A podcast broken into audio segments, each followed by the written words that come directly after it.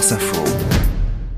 Et Kylian Mbappé va quitter le Paris Saint-Germain à la fin de la saison. C'est vrai ou c'est faux, Nicolas Perronnet? Ah, je crois que c'est vrai. A priori, c'est vrai. En effet, c'est la fin d'un feuilleton. Et oui, euh, saison 7, épisode euh, final. Il y en a eu beaucoup, hein, Mm. des, des épisodes. La, la série a été riche. On se souvient de celui-ci, par exemple, il y a un an et demi, au parc, au moment de la prolongation de Kylian Mbappé.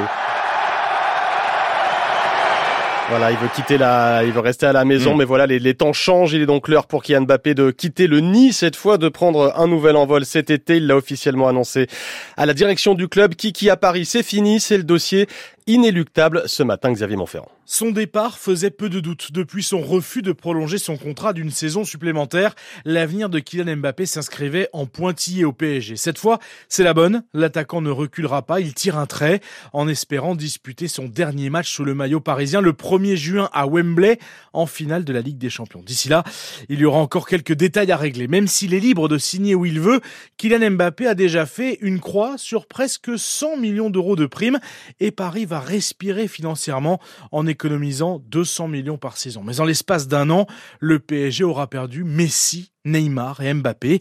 Ce n'est plus la même histoire. Le club veut faire table rase du bling-bling, miser sur le local. Ça, c'est le discours. La réalité, c'est que Mbappé va laisser un grand vide immense tant il aura marqué le club parisien dont il est à 25 ans seulement le meilleur buteur de l'histoire. Avec 243 buts hein, et donc euh, quelques mois encore pour soigner ses statistiques et annoncer euh, surtout ce que tout le monde attend désormais, sa future destination inconnue pour l'instant, même si euh, Mm. évidemment tous les regards se tournent vers le Real Madrid. Et il n'y a donc plus que quelques mois aussi avant que son nom ben, disparaisse Eh des oui. maillots du PSG. Et oui, sans doute ce, ce qu'il avait euh, hier soir dans la tête de ses supporters parisiens à la sortie de la boutique du PSG au Parc des Princes. On s'y attendait et puis je pense que c'est une bonne chose. Le club peut repartir sur des bases stables et saines. Et euh, ce feuilleton dure depuis trois ans, il fallait y mettre un terme. Tant pis, on est le lendemain de la Saint-Valentin, c'est une fin d'histoire d'amour. Mais euh, une histoire d'amour qui a bien duré, il faut y mettre fin pour euh, préparer la prochaine. faudra surtout bien remplacer, pas que par un joueur, par un groupe. L'après Mbappé, les supporters y pensent déjà et le PSG aussi. Le club promet un recrutement Mm.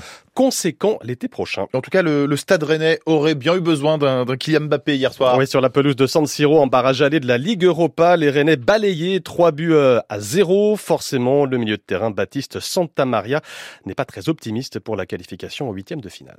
Déçu parce que je pense que dans l'ensemble on fait, on fait quand même un match correct. Je pense que le score est, est sévère et il va falloir, euh, on va pas se mentir, il va falloir un miracle pour, euh, pour se qualifier chez nous.